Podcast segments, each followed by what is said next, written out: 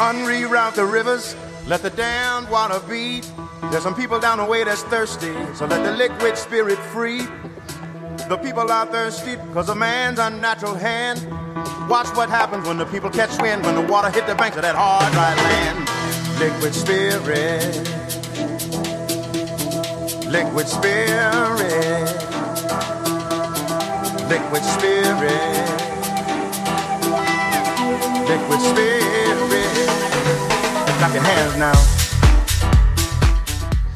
Bonjour à toutes et bonjour à tous. Euh, on se retrouve sur les ondes de Judaïka pour cette nouvelle émission de Mythe de Boss, une semaine de plus.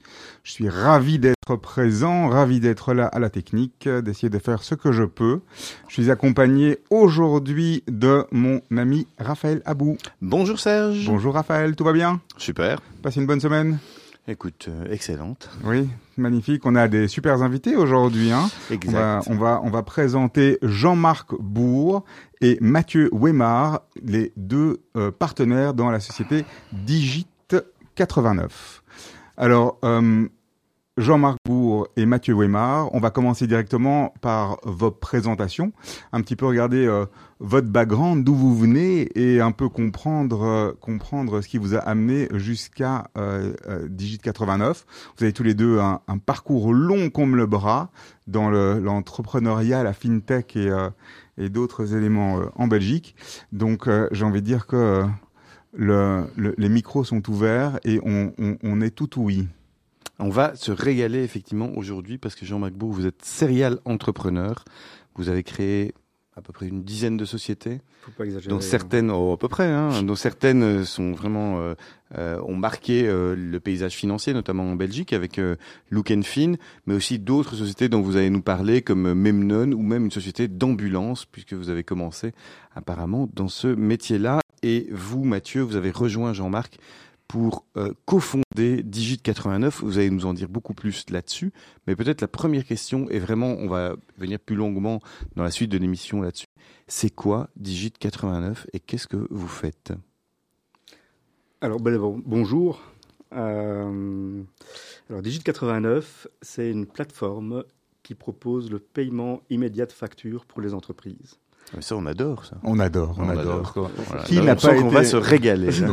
qui, qui, qui n'a pas été un jour dans la problématique de dire j'envoie une facture, j'espère être payé. Les termes évidemment euh, théoriques des contrats ou des conditions générales s'appliquent, mais avant d'être payé, on n'est jamais certain. Et puis. Euh, et puis on attend, on attend, on attend, on voit des rappels, des rappels. On a toujours un petit peu euh, d'angoisse à se demander s'il faut ou pas euh, faire quelque chose et demander une, une pénalité. Et c'est là que vous intervenez. Exactement. Excellent teasing en tout cas de Serge. Et donc euh, bah, dans la seconde partie de l'émission, on va venir sur ce que fait précisément Digi89 et comment on peut récupérer surtout nos factures euh, impayées. Ça, ça Mais nous on va d'abord, hein. oui, exactement, c'est ça. T'en as beaucoup, toi? Euh, Beaucoup, oui, effectivement. Moi Donc, aussi, on- en fait. Un beaucoup trop, en définitive. Peut-être celle que je t'ai envoyée, non? Non, même Ah, pas, même pas.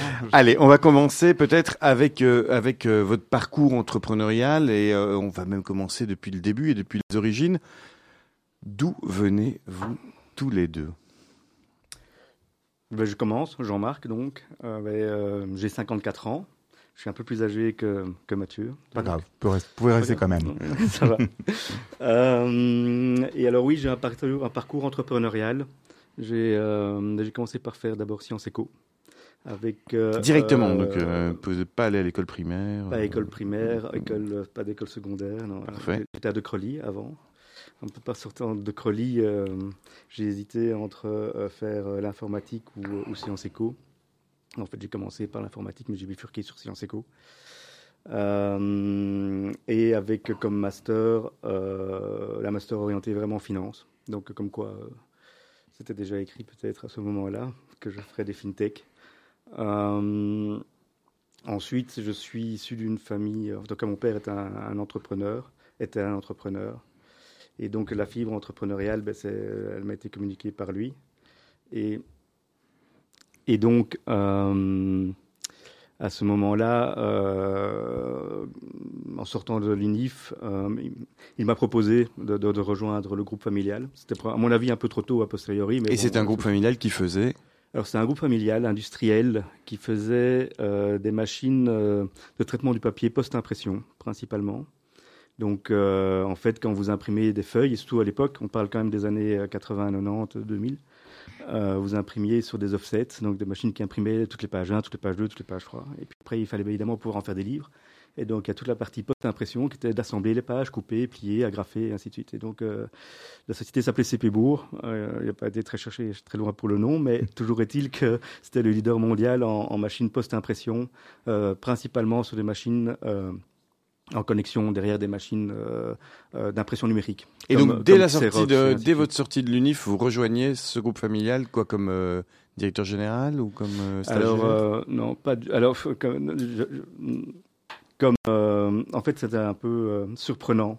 Comme quoi parce que l'emprise familiale était forte et donc euh, l'envie de mon père d'avoir ses enfants à bord était, était, assez importante et, et, et, donc pour nous ça semblait une évidence.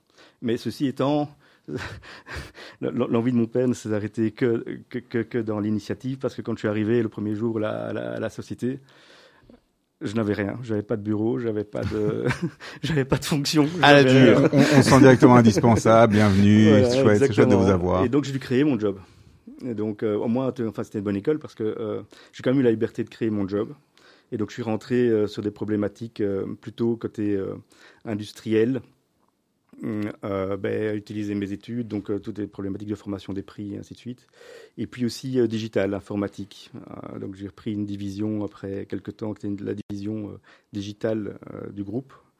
et au début, quoi, au, dé au début de la, la, partie commerciale de la digitalisation, réellement. Oui, en fait, il y avait une, une donc il y avait le traitement du papier, donc des machines mécaniques, très mécaniques, et puis il y avait une partie qui avait été, euh, qui était vraiment euh, embryonnaire, qui était le développement de serveurs euh, d'impression en fait, et qui faisait euh, la traduction d'un protocole à un autre pour pouvoir faire parler des, des mainframes avec un, des un imprimantes. monde que les moins de 20 ans ne peuvent Exactement, pas donc un monde un peu oublié. Alors on va avancer maintenant avec Mathieu. Mathieu, votre votre parcours, donc vous avez aussi une entreprise familiale dans le.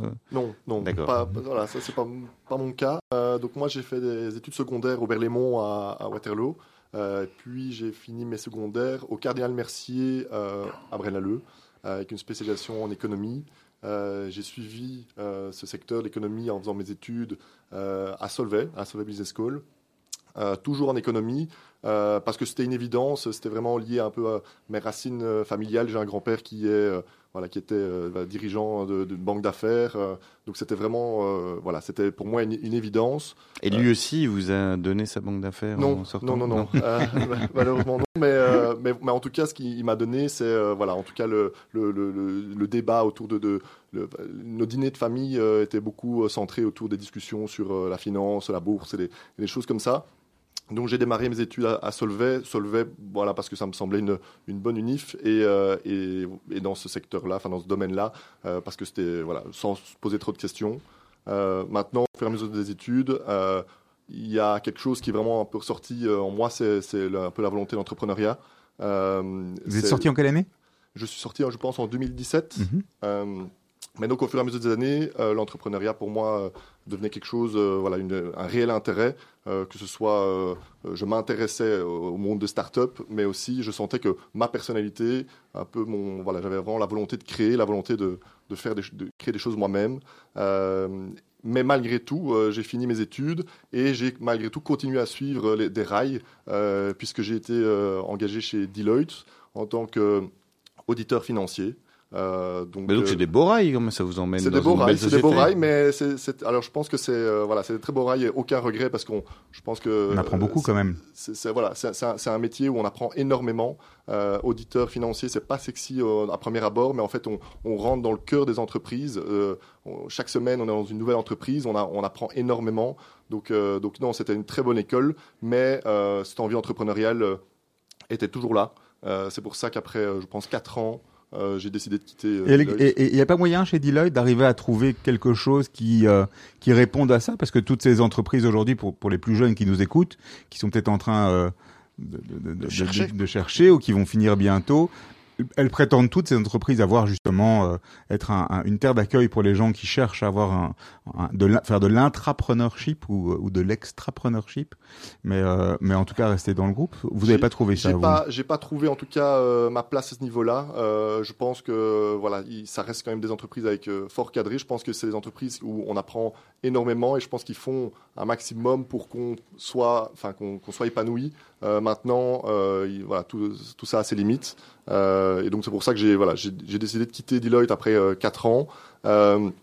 Euh, et donc j'avais trouvé un juste milieu en me disant l'entrepreneuriat, finance, peut-être me diriger plus vers un fonds euh, venture capital. Euh, donc je me suis dit un fonds qui investit dans les startups. Mais, mais vous avez, quand vous êtes parti, vous aviez déjà en tête ce que vous alliez faire ou vous êtes parti en claquant la porte et en disant je verrai bien plus tard? J'avais déjà un peu tâté le terrain. Euh, je suis rentré en contact avec des gestionnaires de fonds et, et c'était un milieu où je, je, pensais trouver en tout cas euh, voilà mon, mon bonheur. Euh, et c'est là qu'en fait, euh, je n'ai même, je suis même pas rentré finalement dans un fond, puisque entre temps, voilà, j'ai croisé la route de Jean-Marc. Ah, ça vous allez nous raconter, mais avant ça, peut-être Jean-Marc. Donc après votre passage dans l'entreprise de votre père, là, vous avez quitté et c'est là que vous êtes allé prendre une ambulance? Non, enfin plus ou moins. Donc avant, avant les ambulances. Avant les ambulances. Avant les ambulances, vous aviez une vie. book, tic tac photo. Ah oui, juste, exactement. Euh, ça c'est les années 2000, 2000, 2001. Et donc là, vous êtes pionnier, vous êtes hyper innovateur sur le papier. On, on est encore sur du papier, Alors, sur mais en fait, en, fait j'ai baigné dans la technologie évidemment d'impression. On avait, je connaissais très très bien des sociétés comme Xerox par exemple. Euh, et donc, et donc euh, l'idée a germé effectivement de dématérialiser. On est, on est, on est 2000, hein, 2001, début d'internet. C'est ça, c'est pas, pas, avant les Google euh, Photos, avant les services. Voilà, on n'avait même pas d'appareil photo digital. Si, si on avait. Et donc, déjà, ça commençait. Déjà, oui. Et donc j'ai euh, imaginé le fait de dématérialiser euh, les livres pour les éditeurs en se disant mais en fait il y a quand même une ineptie totale, c'est que ces éditeurs ils doivent imprimer en grande quantité, stocker, assurer, chauffer et surtout détruire. Ils détruisaient, je me rappelais plus des ratios, mais c'était plus de 50% de leurs livres étaient détruits en fin d'année. Euh, parce qu'ils se vendaient pas. Et donc, euh, et donc, et donc euh, voilà, en, dématérialisant les livres et en pouvant les produire à la demande, eh ben, on résolvait toute cette problématique de, de value chain et de supply chain. Et donc, euh, on a commencé euh, à, à, à, faire ça avec, bah, en adressant des produits à des éditeurs belges français, suisse et autres, et, ça a très bien marché. Et puis, euh, deux, trois ans plus tard, ben, vous faisiez référence aux appareils photo, euh, ben, on s'est rendu compte qu'effectivement, euh, plus, en plus, en plus de personnes utilisaient les appareils photo numériques, mais ne stockaient pas tellement les photos. Enfin, c'était complètement inutilisé, pas, pas, valorisé par la suite. Et donc, on a créé Tic Tac Photo, qui, euh, qui existe toujours et qui euh, initialement, parce que maintenant ils font plein d'autres trucs, mais initialement euh, réalisait euh, des albums photos sur base de photos euh, numériques. Donc on envoyait ces photos et on recevait ensuite un album avec les photos. On avait créé un éditeur qui permettait de mettre à faire la mise en page de ces photos et vous receviez l'album dans les cinq jours. alors tous ces changements, toutes ces entreprises, quand vous travaillez, vous, vous sortez en faisant des exits, vous vous revendez, vous faites comment, vous arrêtez, vous restez pas actionnaire. Comment ça se passe en fait c'était ma première expérience euh, vraiment entrepreneuriale et euh, en tant qu'actionnaire. Euh, on, on, fait des rencontres hein, qui sont parfois bonnes, parfois un peu plus euh, compliquées à gérer. Donc évidemment, l'entrepreneur est quelqu'un qui réussit toujours et qui fait toujours des belles plus-values, mais ça, pas, la vraie vie, c'est pas toujours ça. C'est rarement ça. Voilà. et donc oui, en fait, tic tac book, tic tac photo. Oui, non, mais j'ai vendu, j'ai j'ai fait une petite plus-value mais euh, il y a eu surtout euh, des divergences de point de vue telles au niveau de l'actionnariat qu'à un moment donné, ça devenait plus euh, plus plus intéressant d'y consacrer du temps, de l'énergie et comme on dirait maintenant la charge mentale était trop importante. Et donc vous claquez la porte et c'est là que vous commencez avec les ambulances. Moi j'insiste avec les il, il, a envie d'arriver aux ambulances très rapidement. Très rapidement. Alors on va, il y, a y a une petite parenthèse internationale entre les deux, mais j'arrive aux ambulances donc en fait je, je, je, travaille principalement en Suisse et je reviens en Belgique. Et ce que je me dis, c'est que plutôt que d'avoir de recréer encore quelque chose en tant qu'entrepreneur de zéro, euh, j'avais envie de mettre euh, mes compétences au service des entreprises existantes, avec euh, l'esprit de se dire que c'est pas mal de préserver aussi l'emploi dans les entreprises qui existent. Et donc j'ai euh, décidé d'avoir d'initier un parcours de, de gestionnaire de crise. Et j'ai été toqué à différentes portes, et entre autres à une porte qui était euh, un, un, une société gestionnaire de fonds qui s'appelait EBIC et qui était le fonds en fait, enfin qui, avait plusieurs fonds, dont les fonds qui euh, finançaient euh, toutes les spin-offs de l'ULB. Euh, et donc là, vous tapez à la porte et vous dites, je suis gestionnaire de crise, donnez-moi des entreprises qui ne, je, qui ne vont pas et je vais les redresser. Qui ont des problèmes. Ben, je, je, j'essaie de recréer mon réseau avec, avec des, et, et, et, euh, et donc, euh, oui, effectivement, ah. tout d'un coup, je juste, parle. Juste peut-être pour tout le monde, un gestionnaire de crise, c'est quelqu'un qui vient de l'extérieur quand il y a un problème dans une entreprise et, euh, et qui vient pour gérer la crise de manière très ponctuelle et puis après, quand c'est fini, il part? Euh, Mon, ouais, mon schéma n'était pas si établi que ça, effectivement, et les gestionnaires de crise qui sont effectivement euh, qui font de l'intérim management et qui viennent pour une période donnée pour un problème très spécifique. Euh, et, et, et, là, euh, je suis quand même resté euh, deux ans. Et, et, en fait, j'ai pris la crise de A jusqu'à Z, c'est-à-dire qu'il y avait tout d'un coup, ben justement, le, le CEO de, de, de, la société gestionnaire de fonds m'appelle et me dit voilà, on a dû on a dû, euh, on, a, on, a, révoqué l'administrateur délégué. Et donc, j'aimerais bien que es-tu disponible? Je dis bah oui, je suis disponible et voilà. Et donc là, il vous, il vous, il vous mandate et vous allez mandate, enfin travailler. Du jour au lendemain, cette... je suis dans un bain un peu particulier et, euh, et, et, je restructure. C'était le tout début des PRJ, donc je suis passé par une PRJ. C'était La PRJ, c'est euh, ce qui est entre une société normale et la faillite. Hein, donc c'est ouais, euh, vraiment une espèce de période transitoire pour sauver l'entreprise. Voilà. In fine, la société a été sauvée, elle a été cédée. Et donc, euh, c'est un beau succès. On et... est content quand ça arrive, j'imagine, parce qu'on se dit qu'on a préservé l'emploi, on a préservé euh, la vie des gens, la vie structure de l'entreprise, même c'est c'est un bel achievement. Tout à fait. On a fait le job. Quoi. Et en parallèle, j'ai créé Look Fin avec euh, la même structure euh, de financement. Alors, avant de passer sur euh, la suite et votre rencontre et, et, et, la création de l'entreprise de Code 89, on va faire une petite pause musicale. Vous avez donné deux titres. Euh, Speciality et Fred Again. On commence par lequel et pourquoi? Écoutez, euh, je propose qu'on commence par Fred Again. Euh, j'ai en, en, off, j'ai entendu que vous ne la connaissiez pas, donc je, je pense que voilà, c'est une, une, bonne chose. C'est la musique que j'écoute le matin en partant au bureau, donc, euh, donc voilà. Eh bien, on est parti. Et on, on, est le matin en partant au bureau. Fred Again.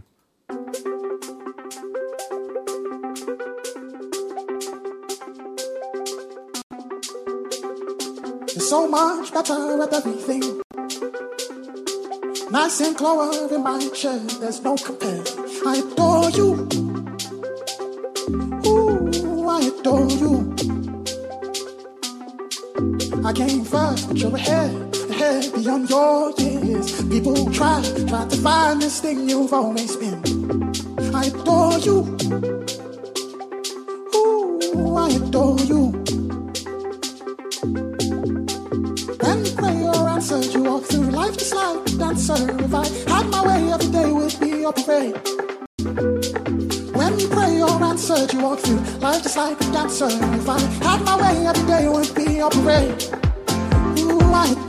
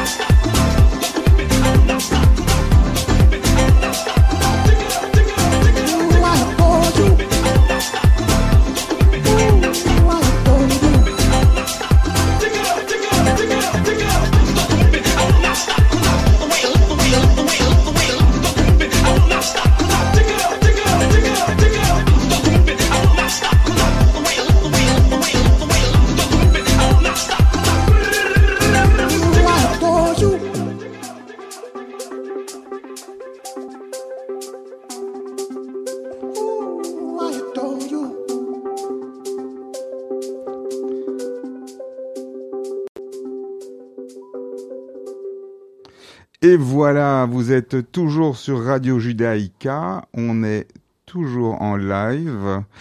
Euh, je- On est toujours en live. Donc euh, tout va bien. On est toujours avec nos deux invités aujourd'hui, Jean-Marc Bourg et Mathieu Weimar de Digit 89. Raphaël, Alors, on on va d'abord un- un petit peu plus loin. Et on va un peu avancer, on va faire un peu un fast forward sur votre euh, la suite de votre carrière, Jean-Marc, et on va on, on va entrer dans le dans le vif du sujet avec Digit 89. Alors d'abord, c'est l'idée de qui Digit 89 Eh ben, écoutez, c'est tout à fait, tout, d'abord l'idée de Jean-Marc. Euh, donc, euh, donc, comme je le disais tantôt, euh, j'ai croisé le- voilà, Jean-Marc. j'ai croi- j'ai croisé Jean-Marc via le gestionnaire de fonds, chez qui j'avais postulé, j'avais échangé par rapport à l'entrepreneuriat. Et euh, en discutant avec ce gestionnaire de fonds, il m'a euh, présenté Jean-Marc, qui lui avait euh, à ce moment-là travaillé dans une entreprise, une PME euh, euh, wallonne, euh, et qui avait vraiment détecté une problématique relative au délai de paiement, c'est-à-dire que c'était une PME qui, voilà, qui fonctionnait, mais qui avait des très longs délais de paiement avec leurs clients. Ils avaient des très beaux clients, ils étaient très fiers d'avoir des beaux clients, mais ces délais de paiement avaient un réel impact sur la gestion de trésorerie de leur entreprise. Et donc, ma rencontre avec Jean-Marc s'est fait comme ça. Ça a été une discussion où euh, on a discuté de, qu'est-ce qu'on pouvait faire euh, face à cette situation, euh, se dire que cette PME wallonne pouvait malgré tout bénéficier du fait qu'elle a des très bons clients. Et donc, on, s'est mis à deux sur la réflexion de comment est-ce qu'on pouvait solutionner. Donc vous avez vraiment créé ça comme on comme on, on, on, dess- enfin, on, on co-créerait une peinture ou euh, Je- ou un- une œuvre artistique quasiment. Donc vous partez du problème et vous dites tiens comment est-ce qu'on va le résoudre?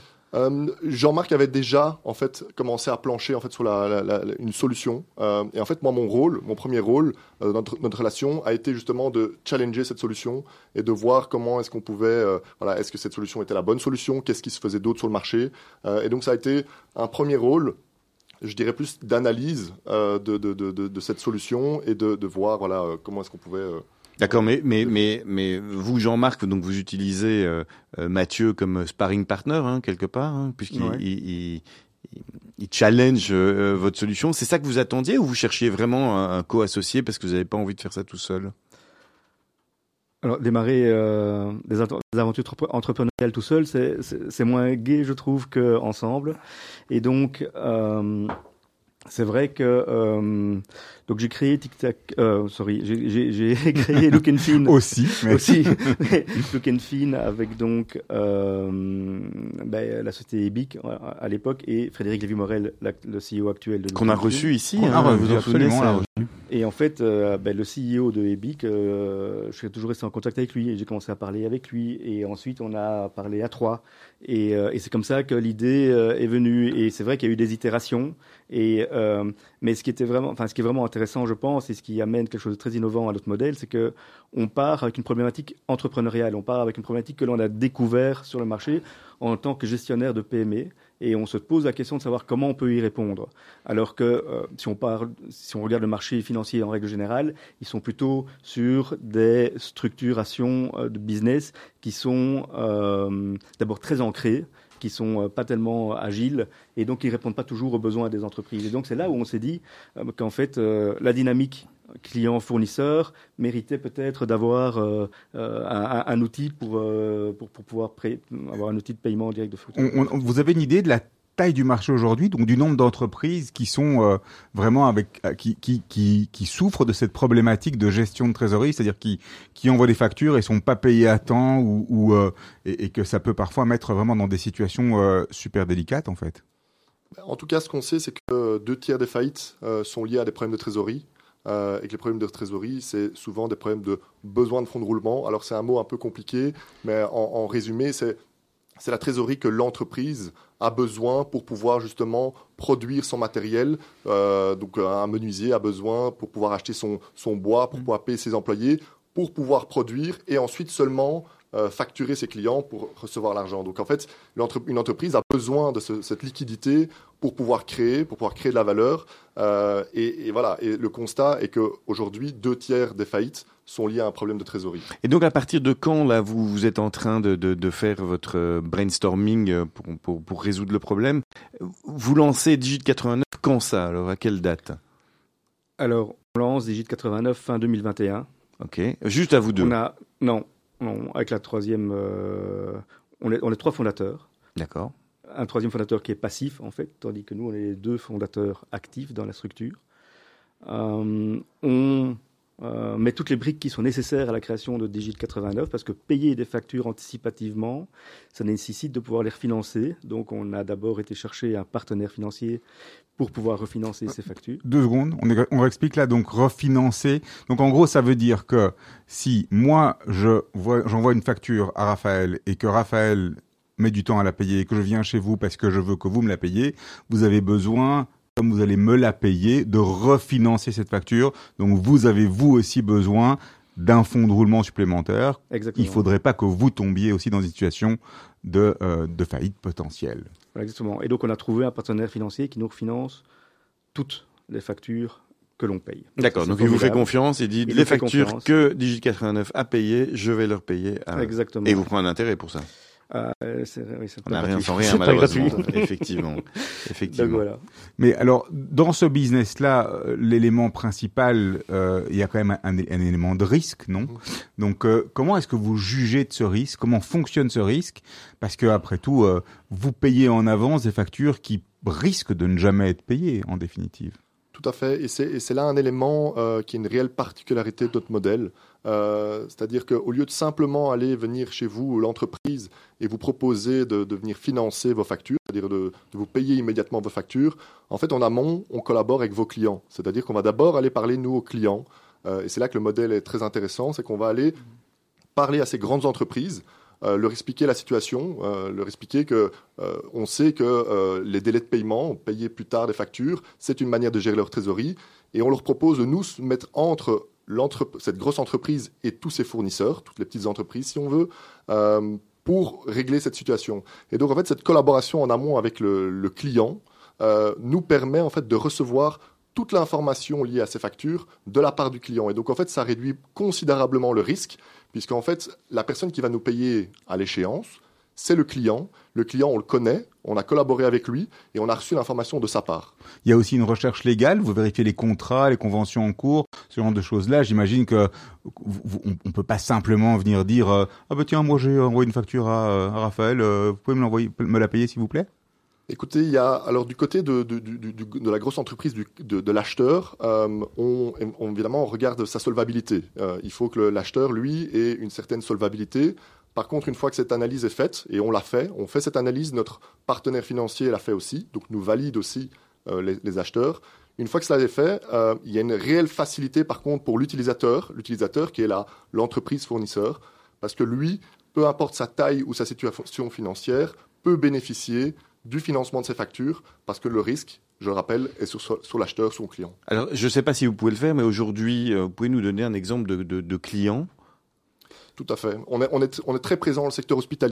Alors, euh, on a énormément d'hôpitaux qui sont considérés dans les acheteurs dans notre modèle, qui sont branchés aujourd'hui à notre plateforme. Alors, le fait qu'un hôpital, un hôpital nous rejoint, ça permet à tous ses fournisseurs d'avoir accès via notre plateforme à, au- à la possibilité de recevoir le paiement immédiat de leur facture. D'accord. Donc moi, si je fournis par exemple des seringues euh, à un hôpital, euh, l'hôpital me dit je vais te payer dans 90 jours, et en fait, grâce à votre plateforme, je peux dire non, non, moi je préférais être payé tout de suite. Tout à fait, c'est exactement ça. En tant que fournisseur, vous vous rendez sur la plateforme, vous allez retrouver toutes les factures que vous avez émises à l'hôpital à- et à tous les hôpitaux d'ailleurs si vous avez plusieurs clients sur la plateforme et vous pourrez à, à la carte choisir quelle facture pour quelle facture vous ne voulez pas attendre jusqu'à l'échéance et vous voulez recevoir le paiement immédiat. C'est génial ça, non Serge Voilà, ouais. Ah ouais. Est-ce qu'il y a des industries que vous excluez aussi des- de, de, de votre cadre de service?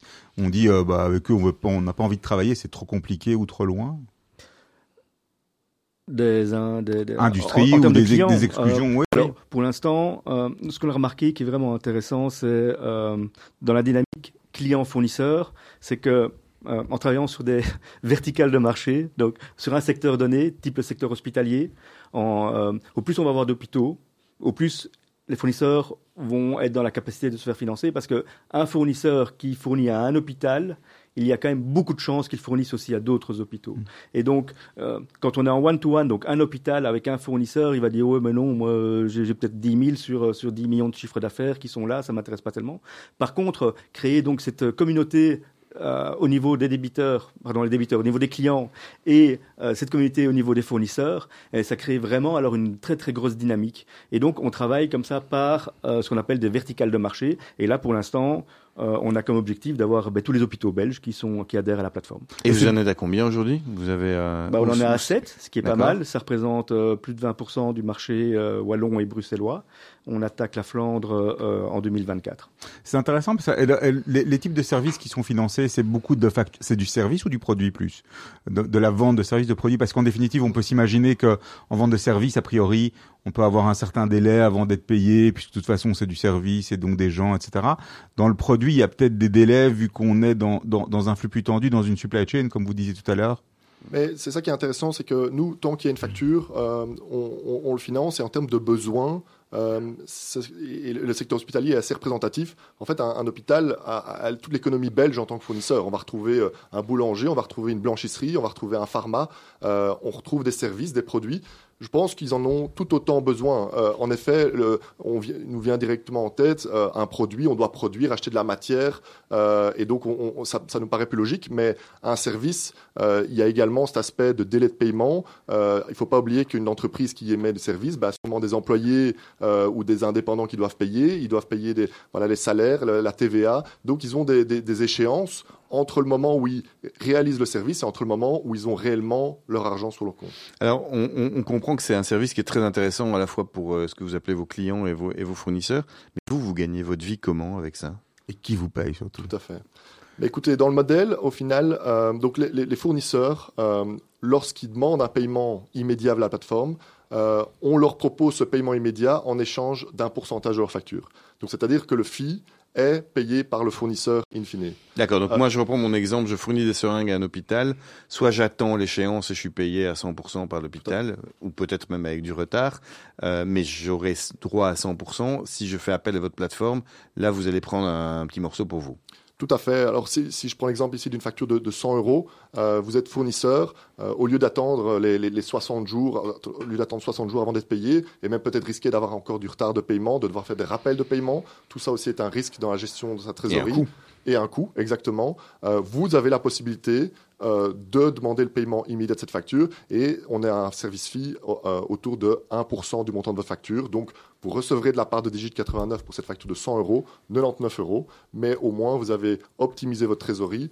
Vous ne devez pas aller chercher du financement ailleurs et surtout vous sécurisez euh, vos paiements.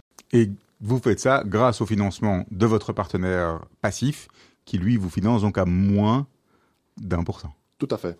Tout à fait. voilà. Il nous finance à moins d'un pour cent, euh, mais en tout cas, euh, ce qui est important dans le modèle, c'est qu'au final, le risque financier est sur ces gros acheteurs. Donc au final, le, le- le- le prix que les fournisseurs vont payer euh, est basé, en fait, ils bénéficient du bon rating financier, si vous voulez, de leurs clients. Et c'est là où on revient sur le, la genèse du modèle, euh, la situation où euh, l'en- l'entreprise dans laquelle Jean-Marc travaillait avait des très bons clients. Il, y a- il faut quand même qu'il y ait un élément positif au fait d'avoir des très bonnes entreprises en tant que client. Euh, ben là, ici, on le retrouve euh, puisque les fournisseurs bénéficient euh, de la bonne santé financière de leurs clients. D'accord, donc le seul risque c'est si l'hôpital fait faillite et décide de plus, plus jamais payer un seul fournisseur. Tout à Et fait. ça c'est quelque chose qui est difficile à imaginer. C'est difficile à imaginer et, et- et on analyse de toute façon que ce soit des hôpitaux, mais on peut aussi brancher tout autre type d'entreprise sur la plateforme. Euh, euh, on, analyse évidemment le risque au niveau de, de, de l'acheteur. Vous n'avez pas eu peur Est-ce que vous avez déjà eu des, des mauvaises surprises? C'est-à-dire que euh, l'hôpital, en effet, il est en mesure de payer, mais les seringues qui ont été fournies sont vraiment pourries. Et donc, euh, et donc il dit, bah non, moi, je vais pas payer pour ces trucs-là. Et tant pis si vous, vous, avez déjà payé, déjà payé les, et avant? tant pis si vous avez déjà payé les seringues, quoi. Mais alors ça, dans le modèle, ce qui est intéressant, c'est que l'information vient de l'hôpital. Euh, C'est-à-dire que c'est l'hôpital qui nous transmet euh, la facture du fournisseur qu'il a, a, qu'il a réceptionné, mais il nous transmet aussi son statut d'approbation. C'est-à-dire que quand nous, on reçoit l'information de l'hôpital, on voit également si la facture est approuvée ou pas approuvée. Nous, on va permettre au fournisseur de demander le paiement immédiat des factures approuvées. Donc, il y a cet élément d'approbation. Et donc là, vous comprenez que le risque est beaucoup plus faible que si on avait été directement parlé au Mais fournisseur. c'est malin. Donc c'est conditionné par le fait que euh, le, le client accepte en fait la facture. Il dit ok, je l'accepte, même si je la paye pas maintenant parce que dans, dans mes conditions, je payerai dans deux mois. je Mais je l'ai accepté. Donc si vous la payez, ben c'est bon, vous serez payé quoi. Tout à fait. Ouais, intelligent, hein Oui, c'est très bien vu. Et ça, c'est quelque chose qui, dès le début de, de Digit 89, vous aviez imaginé, vous vous disiez, dès le début, on va faire quelque chose pour les hôpitaux, ou c'est quelque chose que vous avez découvert? C'est toujours quelque chose qui est intéressant dans une startup, c'est comment on découvre, euh, on le, découvre le- son le marché. premier client définit le marché ou bien euh, c'est tout est calculé et prévu? Euh, non, on calcule pas tout. Celui qui vous le dit, euh, Ah, C'est le même qui dit que- tout un c'est le même qui dit qu'on vend toujours toutes les boîtes très chères, c'est ça c'est ça, je pense. Non, mais euh, par contre, bon, première phase, si on vient dans les grands, euh, les, les grandes étapes, c'était effectivement euh, toute la phase de constitution, partenaire financier, ainsi de suite. Deuxième phase, c'était développement de la plateforme, la voie opérationnelle. Troisième phase, c'était un petit peu chercher son marché. Et le premier marché sur lequel on était. Et donc, on a été voir, euh, on, a, on a fait toutes les sociétés télécom, on a fait d'autres sociétés, on a fait télécom, par ailleurs, très beau secteur aussi, parce que beaucoup de sous-traitance. Euh, mais, mais il se fait que euh, je connaissais aussi de, de, de, de, de ma, de mon, euh, mon D'autres job passages dans les ambulances. passage, non, c'est très loin les ambulances. Hein. non, non, de mon passage précédent, euh, on, avait comme clients des pharma et des hôpitaux, et donc euh, en fait, les hôpitaux, ils avaient quand même une très belle configuration. Ils payent tard, ils sont toujours en tension de trésorerie. Euh, ils, ont cette notion de responsabilité sociétale par nature, évidemment. Ils soignent les gens, et donc en fait, il y avait beaucoup d'éléments qui faisaient qu'une écoute sur notre modèle, qui est un modèle qui est quand même collaboratif, qui permet aussi de créer du lien entre le client et le fournisseur, parce que euh, le fait d'offrir une solution de paiement anticipé, ça permet aussi peut-être de plus être dans des mauvaises discussions du genre, euh, oui, mais écoutez, si vous payez pas une facture, je vous, je vous- fournis plus votre euh, vos médocs, enfin ou vos seringues, et donc euh, et donc voilà, et donc en fait, les, euh, on a on a senti que là il y avait une vraie réponse. Euh, et on s'est dit, après, ce que j'ai expliqué précédemment, c'est que travailler par verticale, c'est assez intelligent par rapport à notre modèle. Et donc, on s'est dit qu'on faisait cette verticale-là en premier. Et alors au niveau des fournisseurs justement, vous avez parfois des, des grosses boîtes aussi qui sont dans les fournisseurs ou bien parce qu'a priori on peut se dire oui euh, les besoins de trésorerie ben c'est que les petits qui vont importer les seringues de Chine et qui vont les vendre. Non, c'est peut-être aussi euh, les grosses sociétés pharma qui veulent dire non, nous on envoie du gros et du lourd, mais on aimerait euh, et on aimerait ne plus devoir nous soucier de du, du suivi. Tout à fait. Alors, nos utilisateurs, et c'est assez euh, incroyable ce qui se passe sur la plateforme, c'est qu'on va vraiment retrouver tout type d'utilisateurs. On va vraiment avoir le petit indépendant, la petite PME et en, effet les gros pharma. Euh, les gros pharma, eux, de toute façon, aujourd'hui, ont tendance à proposer souvent aux hôpitaux de l'escompte, c'est-à-dire de dire je vous, je vous cède 2% de ma facture si vous me payez euh, plus tôt, bien avant l'échéance. Nous, au final, euh, via cette plateforme, on donne aussi aux pharma la possibilité de décider s'ils veulent ou pas être payés plus tôt à un taux beaucoup plus faible que ces 2%. Euh, et donc oui, pour les, c'est également intéressant pour les gros pharma qui, eux, veulent plus sécuriser leur paiement. Eux, c'est plus dans l'état d'esprit de se dire, je préfère être payé 15 jours avant l'échéance, je vais payer un fee encore plus faible, peut-être 0,5% de ma facture, mais au moins je suis sûr d'être payé et je sais quand je vais être payé par les hôpitaux plutôt que courir derrière l'argent. Alors, dans votre marché, il y a ce qu'on appelle les sociétés de factoring aussi, hein, qui sont des, des grosses sociétés euh, associées euh, à des généralement des comptables, des, des bureaux de comptables, des fiduciaires, euh, qui vont chercher euh, aussi euh, les paiements pour compte de tiers. Vous les voyez comment ces sociétés? C'est de la concurrence, c'est des alternatives, ça correspond pas vraiment à ce que vous faites? Écoutez, ça, alors il y a, il y a clairement un, un- un élément assez proche. Notre modèle, alors la naissance de notre modèle d'ailleurs s'appelle du reverse factoring, si on veut. Euh, c'est vraiment euh, reverse parce qu'on collabore d'abord avec l'acheteur, le client. Si on se compare avec le factoring euh, par rapport à l'utilisateur, donc euh, la, petite entreprise qui demanderait euh, un paiement immédiat, avec le factoring, c'est l'entreprise qui communique ses propres factures. Donc il y a un aspect risque, un aspect risque qui doit être géré par ce, ce facteur qui va venir financer les factures. Nous, on ne se considère pas comme un, on ne considère pas le factoring comme un concurrent. Mais euh, contrairement à nous, le, le- le- le- le factoring ne peut pas aller euh, proposer maintenant à un, à un fournisseur un paiement euh, immédiat à la carte, donc vraiment non contraignant pour le fournisseur euh, de ses factures. Donc c'est vraiment en fait du crédit à court terme. Ouais, c'est vraiment du paiement de facture. En fait, ce qui est, ce qui est, ce qui est fort différenciant aussi par rapport au factoring, c'est que euh, quand on paye une facture, c'est définitif. Mhm. Donc le fournisseur, il reçoit son argent pour le montant correspondant au montant de la facture moins notre petit service fee, et il peut, enfin voilà, et dans sa comptabilité, elle est, elle est ce qu'on appelle lettrée, donc euh, il a eu euh, le paiement euh, correspondant à sa facture. Euh, et c'est définitif. Il n'y a jamais de recours, il n'y a, a rien qui peut se passer, c'est c'est fini. Donc pour lui, il a, il a, il a reçu son, sa trésorerie, son cash. Euh, et ça, c'est très très différent par rapport au factoring, parce que le factoring peut faire un recours. Donc, il peut après dire, ah bah tiens, moi j'ai un défaut de paiement parce que je connaissais pas vraiment bien euh, le débiteur, il est en défaut, et donc en fait, ça redevient une dette vis-à-vis du fournisseur. Alors aujourd'hui, euh, Digit 89, ça ressemble à quoi? C'est toujours juste vous deux et une plateforme ou vous êtes plusieurs euh? Alors, on est une équipe de 8 personnes. Euh, on a, euh, comme l'expliquait Jean-Marc, on a euh, terminé la phase vraiment de développement et on s'est vraiment lancé sur le secteur, là, le focus sur le secteur hospitalier. On a maintenant euh, 7 hôpitaux euh, branchés à la plateforme, ce qui représente plus d'un milliard d'euros de factures annuellement qui vont transiter sur la plateforme, donc qui vont être disponibles au financement pour, euh, aux, fournisseurs pour paiement immédiat. Et donc maintenant, on est vraiment dans la phase où là, on voit l'équipe qui croît de plus en Et plus. qu'est-ce qu'elle fait cette équipe? Alors, elle se répartit comment? Alors il y a vraiment l'équipe, l'équipe IT, euh, l'équipe technique qui va vraiment développer euh, la plateforme et la brancher aux différents acheteurs, donc chez, chez les- vos clients. Pour que Euh, les factures apparaissent. Et, voilà euh, exactement, créer ce connex- cette connexion. Et puis il y a l'équipe plus commerciale euh, qui eux vont se charger d'aller justement, on appelle ça onboarder, donc c'est-à-dire les proposer l'accès aux fournisseurs, c'est-à-dire annoncer aux fournisseurs de chaque hôpital, de chaque client branché à la plateforme, vous avez maintenant vos factures qui sont disponibles sur notre plateforme et si vous en avez besoin, sachez qu'à tout moment vous pouvez recevoir le paiement immédiat de vos factures. Et là, vous les relancez, vous les appelez tout le temps en disant tiens, t'as plein de factures, faudrait que tu demandes de paiement ou comment ça se passe? Alors, on, la, la première annonce, souvent, c'est l'hôpital qui l'a fait. Donc, l'hôpital envoie à ses fournisseurs une annonce en disant qu'il a rejoint Digit 89 et que, euh, en tant que fournisseur, il bénéficie de cette solution. Euh, ensuite, nous, on envoie également un mail aux fournisseurs, euh, voilà, leur, leur annonçant la solution. Aujourd'hui, ce qu'on remarque, c'est qu'on doit quand même aussi parfois un- expliquer, évangéliser. On a un modèle euh, tout à fait unique en Belgique. Donc, de temps en temps, les fournisseurs ont un peu une incompréhension sur exactement ce qu'on fait, comment ça se fait que leurs factures se retrouvent en fait sur une interface. Euh, ils pensent qu'ils doivent eux venir euh, déposer leurs factures. Donc en fait, il y a quand même un travail derrière de nos équipes et c'est justement ça les équipes commerciales qui vont euh, prendre contact avec le fournisseur, lui, Pour le motiver. le motiver, en tout cas lui montrer les bénéfices de, la- de la plateforme. Combien de personnes aujourd'hui dans l'équipe de Digit 89 On est une équipe de 8 personnes. Et vos rôles respectifs à, à vous- à l'un et l'autre aujourd'hui, c'est quoi? Alors, le- le- notre titre, euh, enfin notre titre respectif, c'est en ce qui me concerne CEO, et Mathieu, il est euh, COO et Compliance Officer.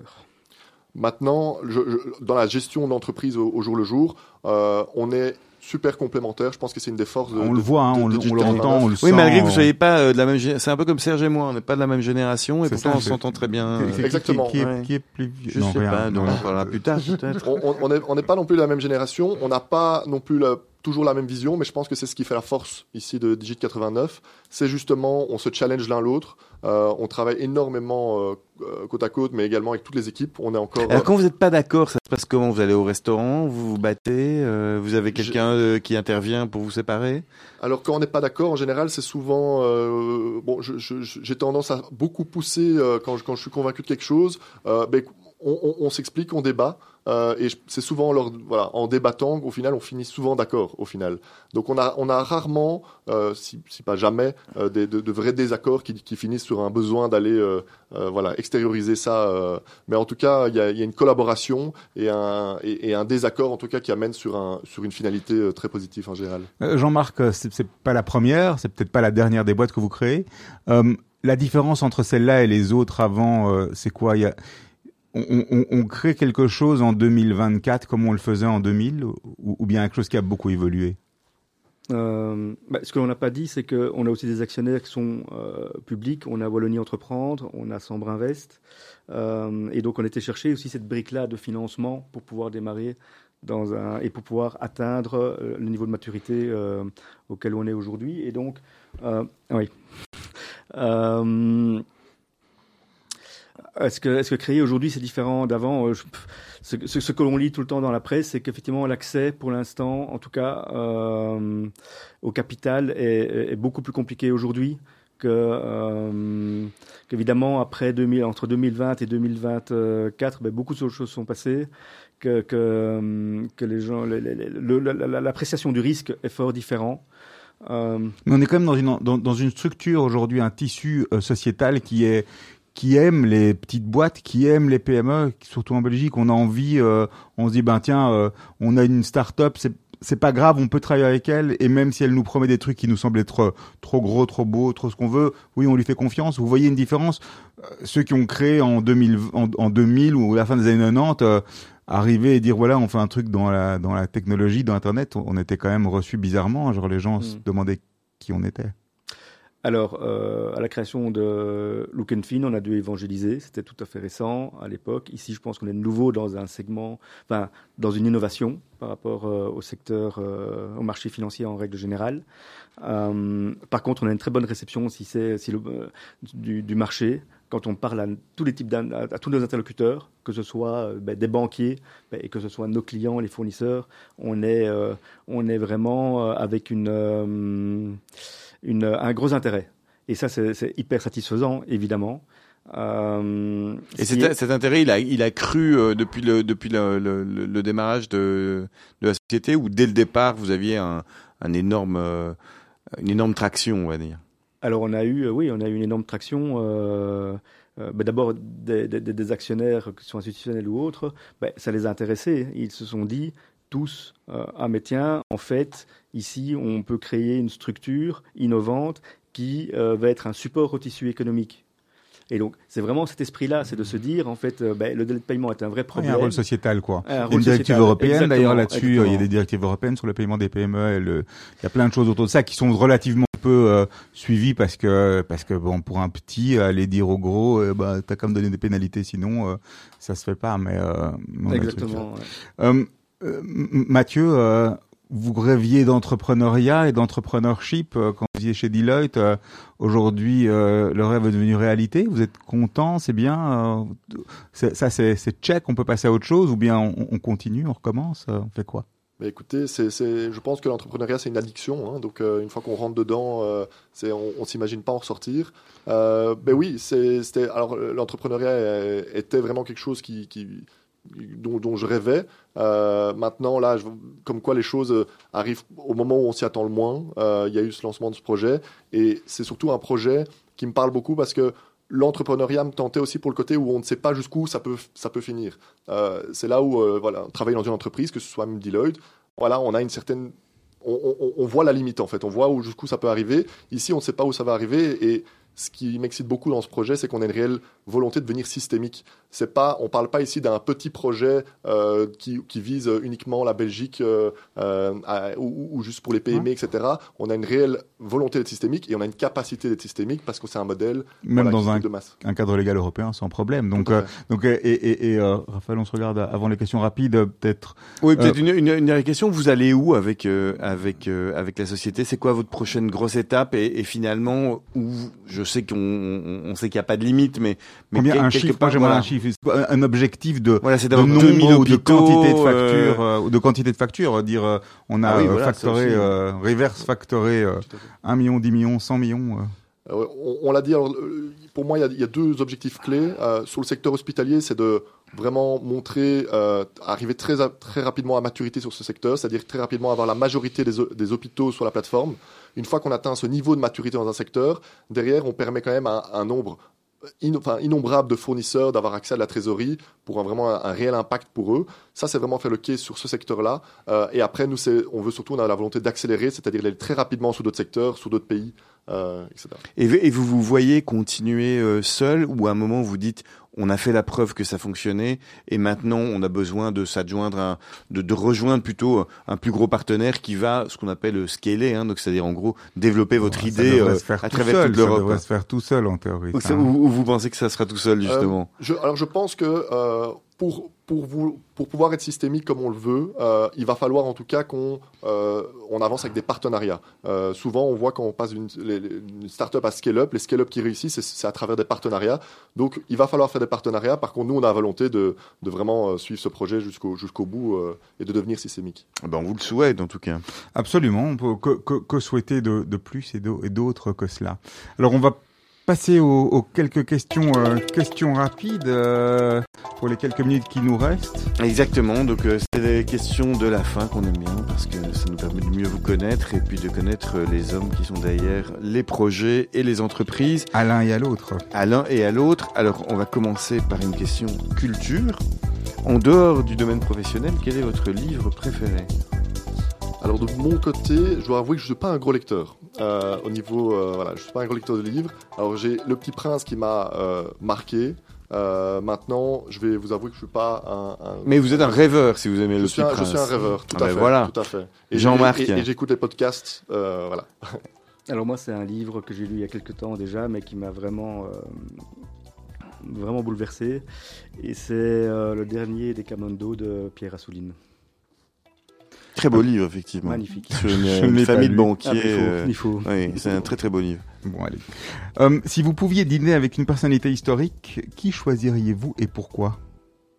Écoutez, ça, ça va peut-être euh, paraître spécial, mais moi je, je pense à Bernard Tapie. Euh, alors on sait qu'il est connu pour ses frasques et, et voilà, il est- tout ce qu'il a fait n'était pas spécialement bien, mais par contre cet esprit entrepreneurial et surtout ce culot qu'il a eu euh, tout au long de sa vie et, et en tout cas tout ce qu'il a entrepris, il, a, il, il avait ses objectifs et il, il a tout fait pour les atteindre en tout cas. Donc c'est voilà, c'est quelqu'un que, avec qui j'aurais bien voulu pouvoir euh, discuter. Jean-Marc? Euh, Steve Jobs. Je pense. Parfait. Alors Jean-Marc, maintenant, vos vacances. Quelle est votre destination de vacances préférée pour vous détendre? Parce que nous, on aime bien savoir où se détendent les entrepreneurs à succès pour peut-être y aller nous-mêmes. Maintenant que tu vas me payer toutes ces factures. Exactement. Alors, ben, j'aime bien la mer et j'aime bien euh, le ski et la neige. Donc, euh, Et vous avez trouvé un endroit où on peut faire les deux? Ben non. Mais, C'est mais- dommage. on attendait la réponse. Non, non, donc voilà. Donc, euh, On est obligé de partir deux fois en vacances. exactement. Bon, ben, on va s'arrêter là. Ah Je bah, pense écoute, euh, qu'on est arrivé au terme des summits de boss. C'était un plaisir de vous avoir, un plaisir de d'écouter euh, d'écouter votre histoire, vos parcours et de comprendre comment vous aidez euh, les sociétés à gérer leur trésorerie et comment vous les aidez à, à récupérer l'argent qu'on leur doit.